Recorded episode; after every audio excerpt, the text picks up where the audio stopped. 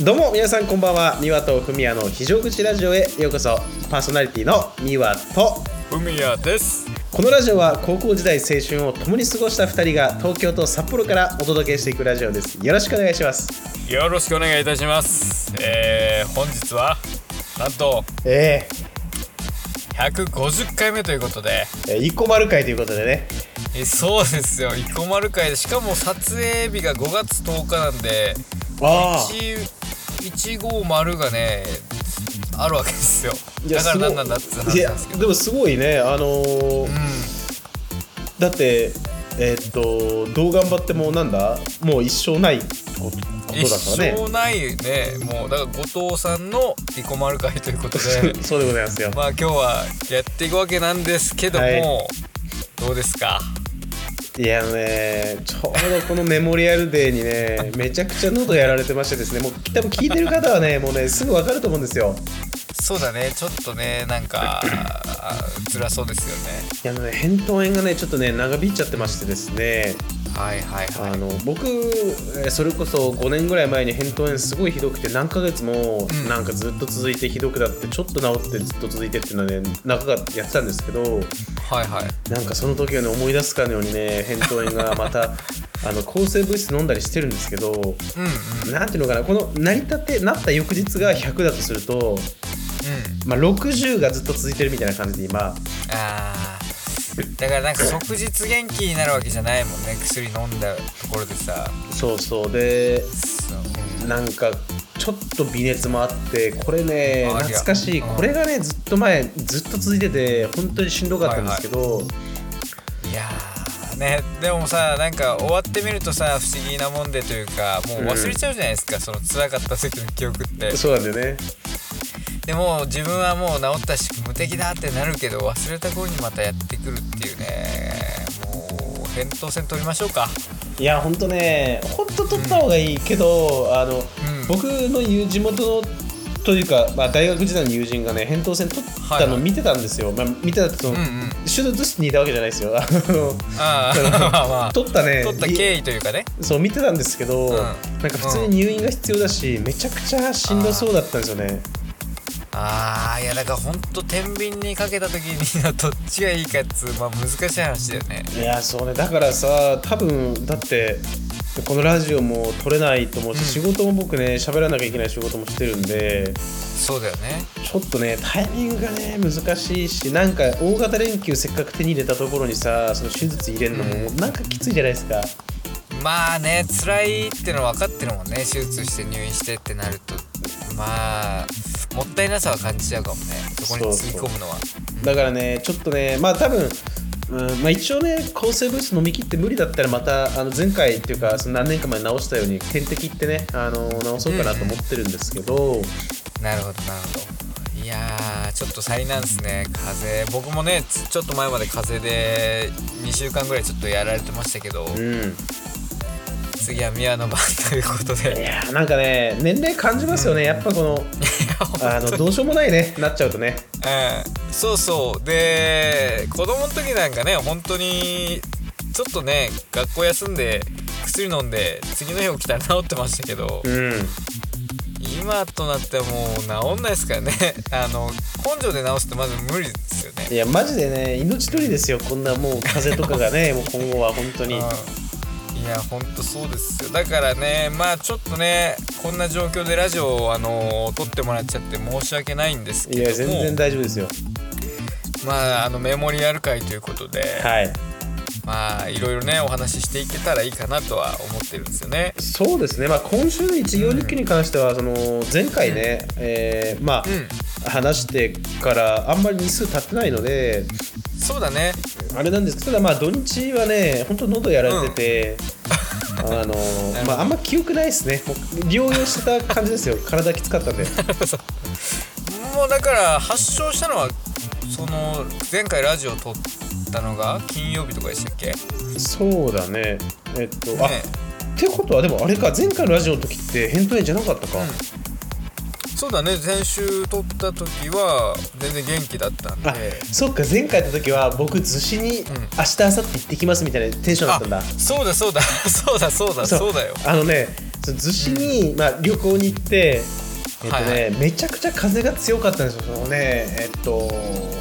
13、えっと、風速13メートルなんですけどそのあー結構だねそう本当ね真正面から受けると息できないみたいな感じの風が吹いててはいはいまあ、ただね天気は別に良かったんでその、はいえっとご飯海鮮のとこ食べに行ったり海沿いのとはこいはでいちょっと一杯お酒飲んだり、あとはねうんうんでも原因はね夜結構はいディープな飲み屋を3軒回ったんですよあーなるほどね飲み歩いたんだそうあのね、まあ、1軒目はクラフトビール1杯飲んでで次うにんあなんかもう地元の人じゃないと入らないみたいなもうほったて小屋みたいなのでやってるその居酒屋みたいなまあそう炭火焼き居酒屋みたいなとこそこがすごい良くてさあーいいねそういう店うまいんだよねでそうで結構飲んでであはいのはい泊まるところに帰ってく途中にもう1軒ね立ち飲みのお店があったんですよおお結構あるんだねその辺も栄えてる感じなんだそうそうでそこであのね地元の人たちがいてもうみんなでわちゃわちゃ飲んでさ、まあ、すごい楽しい人たちばっかりではいはいはいそうで結構大きい声も出してさもう盛り上がっちゃったわけあーまあコロナも収まってるしさまあそうねちょっと羽を伸ばしてじゃないけどそれで帰ってきてえっとな結構夜中2時ぐらいに寝てなんか気持ち悪くて朝5時ぐらいに目覚めたんですけどその時にはもうね喉がすでにやられてましたねなるほど だからまあちょっと遊びすぎてちょっと体力的に弱ってたところでまあどっかでちょっと風の気をもらっちゃったっていう感じなんかねそうそうそうそれでああなるほどなるほどえっとねまあ、その日はもう帰るだけだったんで、喉痛いなと思いながら帰って家帰って熱測ったら38度ぐらいね、まあ、とりあえずあってあーうわーその落差すごいよね そ旅う行からの、うんそれで、えっとね、月曜日、まあ、仕事も普通にしたんですけど、朝早く起きてはいはい病院行って、まあ、とりあえず薬もらって今に至るって感じですね、なるほどじゃあなんかすごいこうね僕もちょっと忘れ忘れちゃってましたけどはいまあ旅行はでも楽しめたってことだよねそのそうだね発症するまでの時間はすごい楽しめたけそどうそう楽しみすぎた結果うんこうだったからね、悔いはないですよなるほどなる ほどそれは良かったですだからその状態でね旅行行ってたんだったらめちゃめちゃあのー辛いですけどそうだねじゃなかったならハッピーじゃないですかそうでもねよかったですよ逗子ってあの、まあ、海沿いのね、うん町なんですけど、なんかと僕東京のね結構都会のとこに今いるのであの、夜とかもさ車の音バンバンうるさいんですよああまあそっかそうだよねそうでもね逗子はね窓開けててもねなんかす静かな風の音とねホトトギスの声だけが聞こえてきててすごいだから日常とはもうかけ離れたちょっと極上空間だったわけだあそうあのねなんかまあ地元ってわけじゃないけどなんか懐かしさがありましたね、こう東京とはまた違う音が聞こえてきたんでよかったですねそっかそっかまあ夜の音ってね確かに東京とかはちょっと喧騒なイメージというかそうそうそうるさそうって言ったらね言葉遣いが悪いけどなるほどじゃあまあそっかそっかまあなんかあれか風を犠牲にちょっと体を犠牲に楽しんだ感があるっいて感やーじだねそうねだかうら、んうんまあ今日寝てまあ明日ねケロッと治ってるイメージちょっと湧かないですけどあーそうねまあ週末でねちょっと治して来週は元気に行きたいなと思いますねそうですねそうしましょうちょっとなるべくちょっと体を養生してもらってはいはいで僕はですけど、はいあのー、ラジオのね中でも話した通り、えー麻薬パンを買いに行きいまやした、ね、ね見ました よストーリ見ーまにしたねしかも2個あげたあげてなかったですかあれああれね1個はねちくわパンなんですよあ一個ち実はくわパンねなるほどねそう1個ちくわの1個麻薬パンではいまあ5個買ってうんまあ買帰ったんですけどなんかねあのー配分がちょっと変わってた気がしてはいはいはい野菜のなんかねささみのボリューム感が結構多かったんですよあえっ、とそれはいいんですか、パンとしいてや良くないんですこれ がねあのー解約とも呼べるんじゃないかなと僕は思ってるんですけどだかはいはいはいらまあににわかみたいなその明太しそみにわかとかはうわ、うんしちょっとささみ多くて嬉しいみたいな なると思うんです けど僕はもうね侮らないでほしいなってねちょっとこう怒りがね湧いてきたぐらいでしたねいや食べでてもあれですよきっとその、今物価高が続くこのご時世にね、うん要はそうえねーどんぐりさんはねしファンの方に希望を届けようときっとね、頑張って企業努力ですよ、 まあ、赤字覚悟でささみ増やしたらと思うん ですよいやまあなんかでも多分値段もその年々高くなってるわけじゃないですか、うんパンの値段も。でまあ上がったから、まあ、ちょっとささみ増やそうかなみたいになったのかもわかんないんですけどうちょっとねこれ僕を舐めないでほしいなってちょっとあのーいやでもわかんないその作り手のもしかしたら、んはいはいなんていうかねさちょっとした差で変わったのかもしれないですけどまあねだからその要はなんだろうな厨厨房というかにいる方のそのちょっとさじ加減もね、やっぱあると思うんでそうそうでもあのーまあいっぱいね5個も買ったっすけどやっぱどれもねちょっとささみ多めでうんあのーなんていうのかなそのパンとの比率を考えた時にちょっとささみ多多すぎる感じなんですよなるほどそうあそれでね喜ばれると思っちゃちょっと大間違いだぞと思う 嫌な客だなまあでも美味しいんですよもちろん美味しいんけど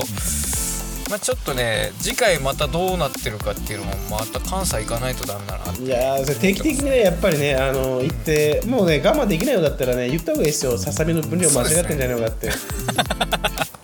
やでもねそれぐらい食べてるからあの、うん説得力ありますよ僕いやでもねいいねなんかちょっとだからちくわパンもね、僕はちくわパン食ったことあるんで思い出したんですけど、うんうんうん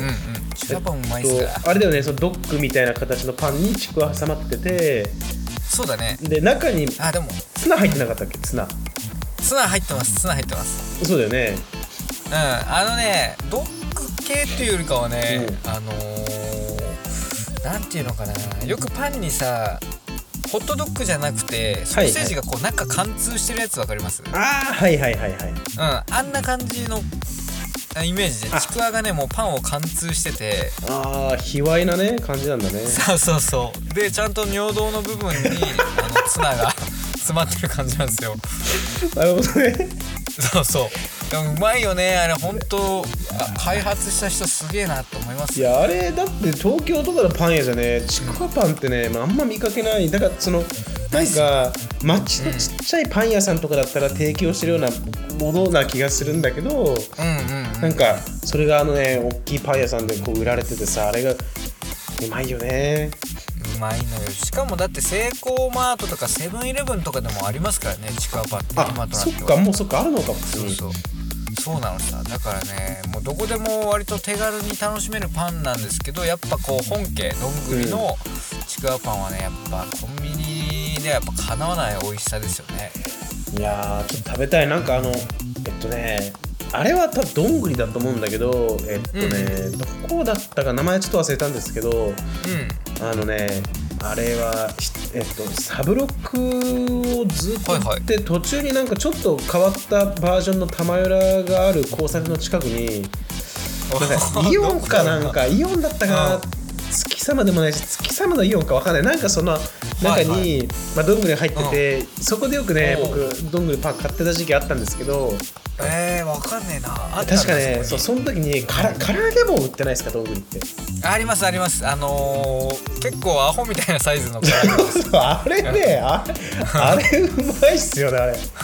あ俺ね実はねうん、いや食べたことあると思うけどねはいはい最近もう全く買ってないんですよ唐揚げ棒唐揚げ棒でもね行くたびにそのデカさに目を引かれるしはい食いてえなってなるんだけどちょっとね買ってないですね最近いやあれねうまマいジでうまいかそうめっちゃうまいあだからあれを、うんあのめちゃくちゃ50本ぐらい買っていって 居酒屋とかはいではい値段倍にうん3倍ぐらいにして提供してもうバレないと思う普 通にうますぎてまあ 確かにねでかいししかもねまあ今でも300円ぐらいすんのかな確かあそうかそれぐらいするんだそうそうそうだからあのパン屋さん行ってなんか残儀で腹膨らますのちょっとなんか悔しいじゃないですかいやでもね僕ほんと相当太った時のあの はいはいどんぐりルーティンがうなんかちくわパンとあとこってりしたなんかのパンとちょっとメロンパンみたいのと、んはいはいで唐揚げ棒とかやってたんで結構食ってましたよ結構っすね そうそうそうボリューミーなややってましたね、はいはいなかなかあーいやーちょっとねぜひ帰ってきた時やっぱり、まあ、麻薬パンはもちろんのことですけどまた唐揚げ棒とかねちょっと食べにあの買いに行きたいですね一緒にそうだねちょっとねあの行きたいですねぜひぜひちょっとまあどんぐりもそうですけどいろんなとこ巡りたいっていうところではいえー、まあねあのコロナもまあ完全になくなったわけじゃないですけどはいまあ第5類からちょっと引き上げ引き下げになったのかなそうなんかねなんか普通のまあ風邪みたいなランクになったのかなわかんないけどそうなったということでまあえー、はじ僕らのラジオが始まったきっかけでもある、まあ、コロナですけども、はいえーもうもう3年前の話ですよそうですよね勝ちましたうんだからそうまあ今回150回を迎えてということで、はいまあ、3年前と今うんということでねちょっとお話ししていければなと思うんですよね。はいはいでまあいろいろちょっと調べてというかまあ3年前って言ったら2020年ですよ。そうだねうわ怖っそうでまあ何があったのかななんてことをね見てみたんですけど、はいはいやっぱりね印象にすごく残ってるのは、えー2020年まあコロナの始まりと言っても過言ではないと思うんですけど いや今思えばねなんか映画のさ冒頭みたいなストーリーだったよねあれねいやほんとそうなのさあの2020年の2月に、うんえークルーズ船のダイヤモンド・プリンセス号が横浜港に停泊したっていうニュースはもう毎日やってたんじゃないですかニュースで、そうだねでそれでなんかなかなか陸に戻ってこれないみたいな感じだったんだっけそうそうそうそうまああのー人によってねあの、うん検査して陽性だったらちょっと長引くみたいな感じで前後はあったと思うんですけどはいはまあ20日とか1ヶ月ぐらいとかいうんそれぐらいかかったみたいですからね降りるまでに。あそうだね1ヶ月かかってるねこれ見るとねそうそうでまあ最初のなんかコロナウイルスがまあどっか外国で出たみたいな話があって、でまあこのダイヤモンド・プリンセス号から、えー香港に下船した男性が下船した後にコロナウイルスの感染してましたと、うんはいまはあダイヤモンド・プリンセス号に連絡が入ったといなるほどねでまあそこでとんでもないことだとうんで、まあ、いろんな人の検査をすると、まあ、最初乗客乗員の、まあ、10人陽性が確認されてそこからもう倍々で増えてったっていう感じなんですけどいいやー怖いねやマジでねこの時ねもちろんコロナウイルスっていうのがもう未知のウイルスだったしうんめちゃめちゃ怖かった記憶ありますね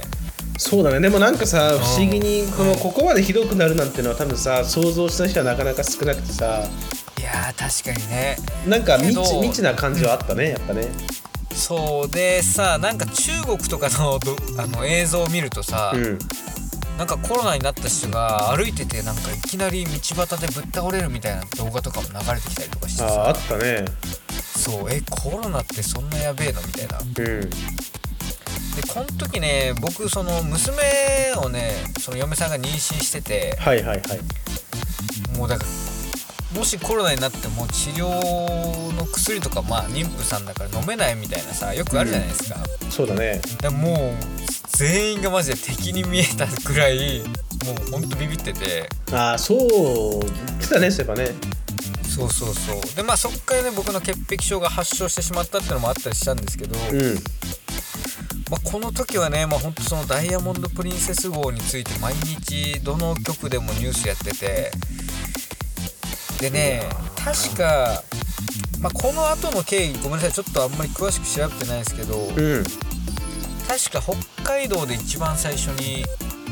コロナ出たんですよねあそうだったっけ違ったかな確かねあの千歳のなんかバスかどっかで、うんなんかバスかなんかで移動してた人がコロナウイルス感染してたみたいなニュースがもう緊急速報で流れてきて「はいはいはいで何やってんだよ」みたいなもう入ってきちゃったじゃねえかってなそうそうそうそしてなんかあの雪祭りとかの時期ともかぶってたりとかしてうん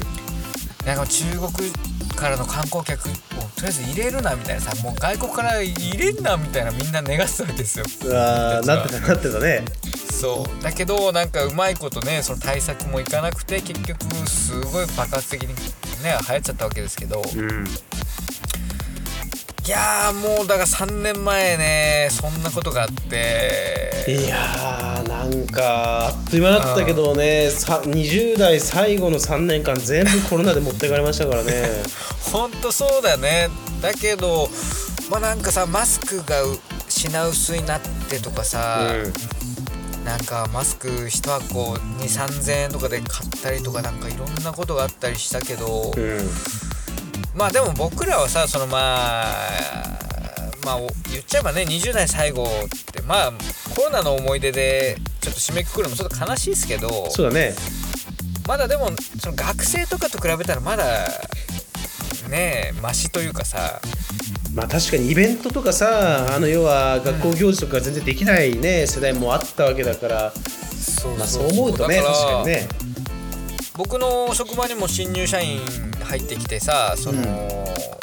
飲み会とか学校で結構あったのみたいな話しても「いやコロナだったんで全然なかったです」みたいなうんだから飲み会の経験ほとんどない子とかも普通にいてさうんうわあなんか大事なその期間をコロナでちょっとなくなっちゃったのすごいかわいそうだなって思ったけどまあ僕らもねまあ嫌なコロナで嫌な思いしたことはあったけどやっぱ学生たちと比べるとすごいねかわいそうだなと思っちゃいますよね学生たち。だねなんかすごい懐かしいとか僕はえっとね2018年のね9月ぐらいに東京に出てきて、はいはい。だから1年半ぐらいは普通の東京だった気がするんですけどだうん。からそれからずっとそうだよコねロナでそそううだよねだからようやくねなんか普通の東京が戻ってきたなっていう感じでなんか不思議なタイミングでしたけどねなんかね確かにねだからコロナの方が長かったってことかそうだね比率で言うとコロナの方が長いですよ全然長いですねああそっかそっかそしたらようやく帰ってきた感じだ日そう常ねというかようやくですよ、いやーでまあコロナね2月に入ってきてでさらにちょっと衝撃的なニュースがね、うんあの日本ではありましたけど、まあ、志村けんさんがねコロナで亡くなったりとかあそうかそれも2020年そうの3月の29日ですねに亡くなってますけどあやっぱなんか知ってる人がさコロナで亡くなるっていうのはなんか身近に感じたよね、その会ったことなんかもちろんない人だけどさないけどそうだねうわマジかっていうその国民の喪失感はすごかったですよねそうね結構暗いニュースだった気がするね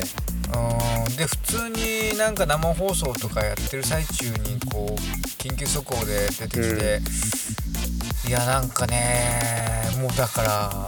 3年前ですよ もうだからすごいいやあっという間だったような気もするけどすごい前だったような気もするしいやそうねそんなニュースもあってでまあそんな中でですよはいえー2021年には東京オリンピックが行われましたけどそうねだから翌年ねあの1年遅れかってなったのかやんのかって感じでしたけどねこんな中、まあねコロナ禍でやんのかって思ったけどまあ無事に開催されてまあ正直ねちょっとあんまり僕記憶にないんですけど東京オリンピックは。いや僕もね住んでましたけどもともとオリンピック自体毎年毎年っていうか毎回僕そんなに興味ないタイプなんで、ああまあ、気が付いたら始まって気が付いたら終わってましたね そうだねなんかいつ始まったんだろうって感じでしたけど、うんまあなんか柔道の試合とかはウルフアアロンウルフアロンな忘れちゃいましたけどウルはいはいフさん、忘れちゃったけどなんか金メダル取ったりとかでなんかね、うんちょうど仕事の最中見て盛り上がった記憶とかはありますけどでまあそんなこともあってはいまあ2020年去年に、えーウクライナ侵攻がね始まってとかあもう1年以上経ってるんだね早いやねってますよだからねこの3年でめちゃめちゃなんか世界変わったなって気しますよねそうだね最近なんかはさ AI も出てきてもう本当に時代がね一気に動いた感じしますねいや本当にでえー日本のね、えー首相だった安倍さんが暗殺されたりとか、そうですねこれあ美和の誕生日だったんだねそうですね僕のちょうど誕生日にね速報が出てだからなんていうのかな多分これからずっとさしばらくは、まあ、多分毎年ツイートの番組とかあの、う振り返るようなのあると思うんですよニュースとかでんそうだねだから僕自分の誕生日重なってるからなんかこうね、まあ、もちろん、ね、喜びきれないというかそう祝っていい話なんですけどなんかちょっとこううん申し訳なさがあるというかさあーいやでもこれもリアルタイムでニュースで見てましたけど本当になんだろうねこんなこと日本で起こるんだみたいなさそうですねうんまあちょっとね非常にショッキングなニュースだが去年はいやーまあウクライナ侵攻もそうですけどそう今度安倍さんのに関してはね僕言ったか言ってないかちょっとまあ場所がバレちゃうんであれなんですけどう僕家僕が今住んでる場所からねあのこの安倍さんが住んでた家ってね徒歩3分ぐらいの場所なんですよ、んえそうなんだそうなんですよだからあの、へえなんかねよくこの近所を開拓してる時になんでこのマンションって家の前に警察官のなんか、あのなんていうのかな関所みたいなのがあるんだろうと思ってたんですようんうんうんうんうんでやっぱずっとねもともとこういうことがある前からやっぱりその住んでる人が住んでる人だからさ警察官がずっと常駐してる家があったんだけどあーそれがそうだったっちゅうことなんだそう普通にマンションなんですよそのなんかちょっと大きめのねマンションでへえうんうんうんそれでだから亡くなった時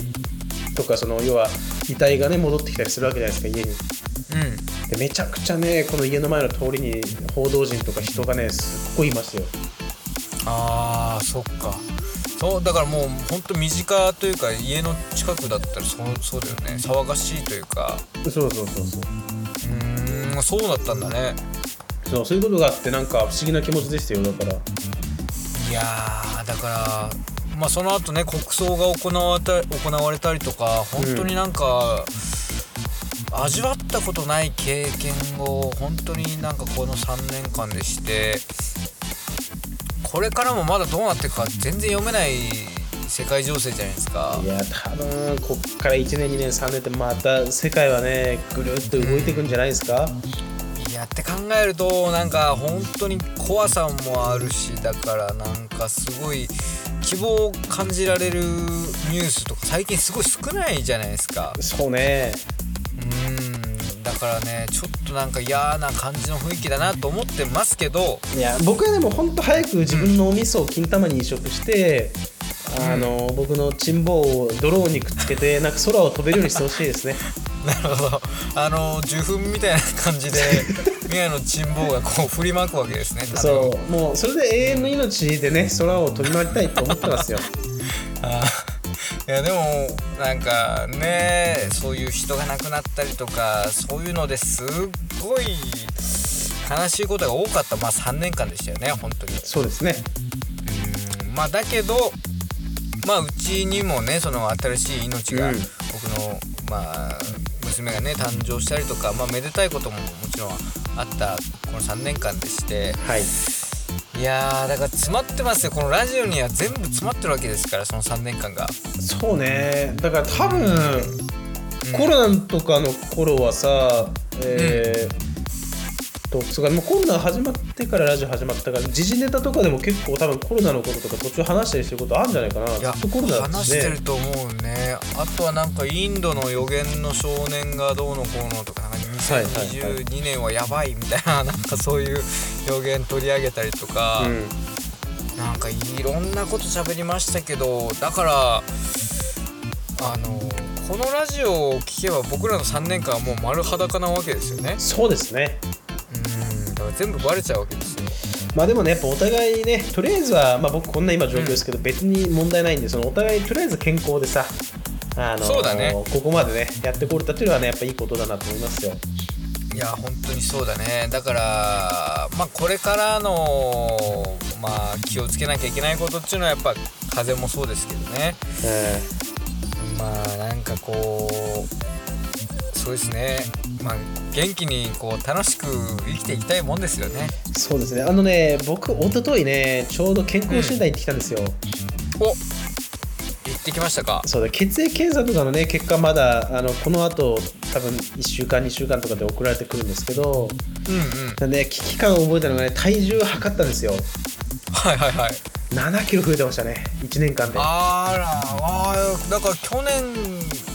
から7キロかそうだでもね去年がその時結構絞れてた時だったんで、うんうんあのだからまあそんなにあれではないんだそう見た目別にめっちゃ太ったわけじゃないけど、でもねやっぱ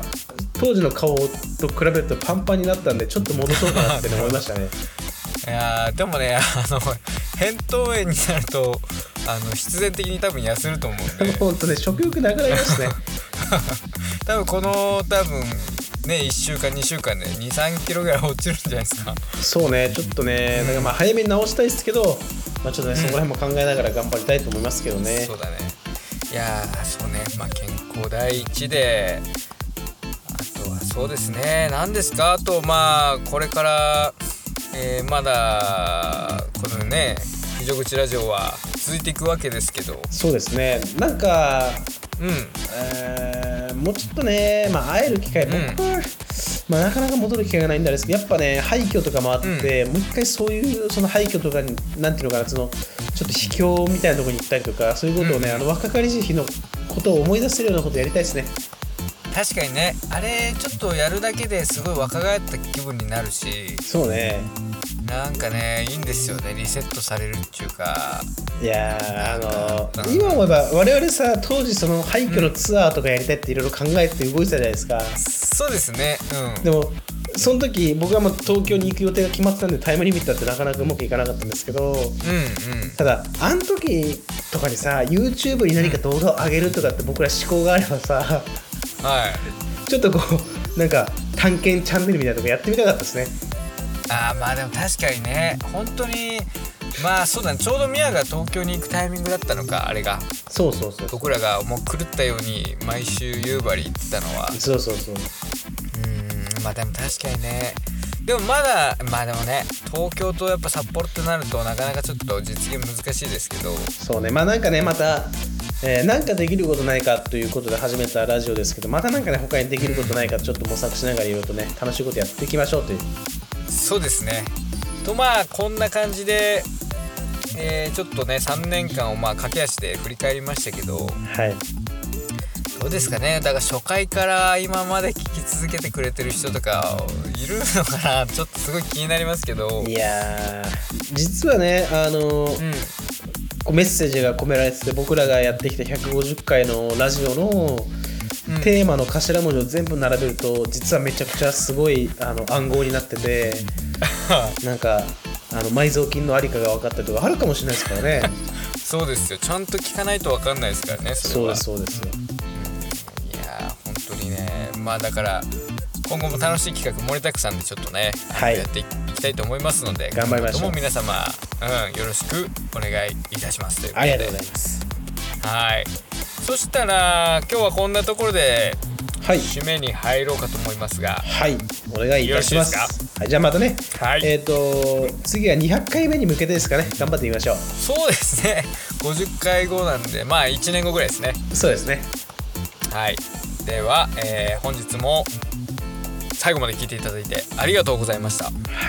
えー明日からまた1週間頑張りましょう皆様にとっていい1週間になりますようにお送りいたしましたのはミワとふみやでしたそれでは皆様おやすみなさいまたま来週たねー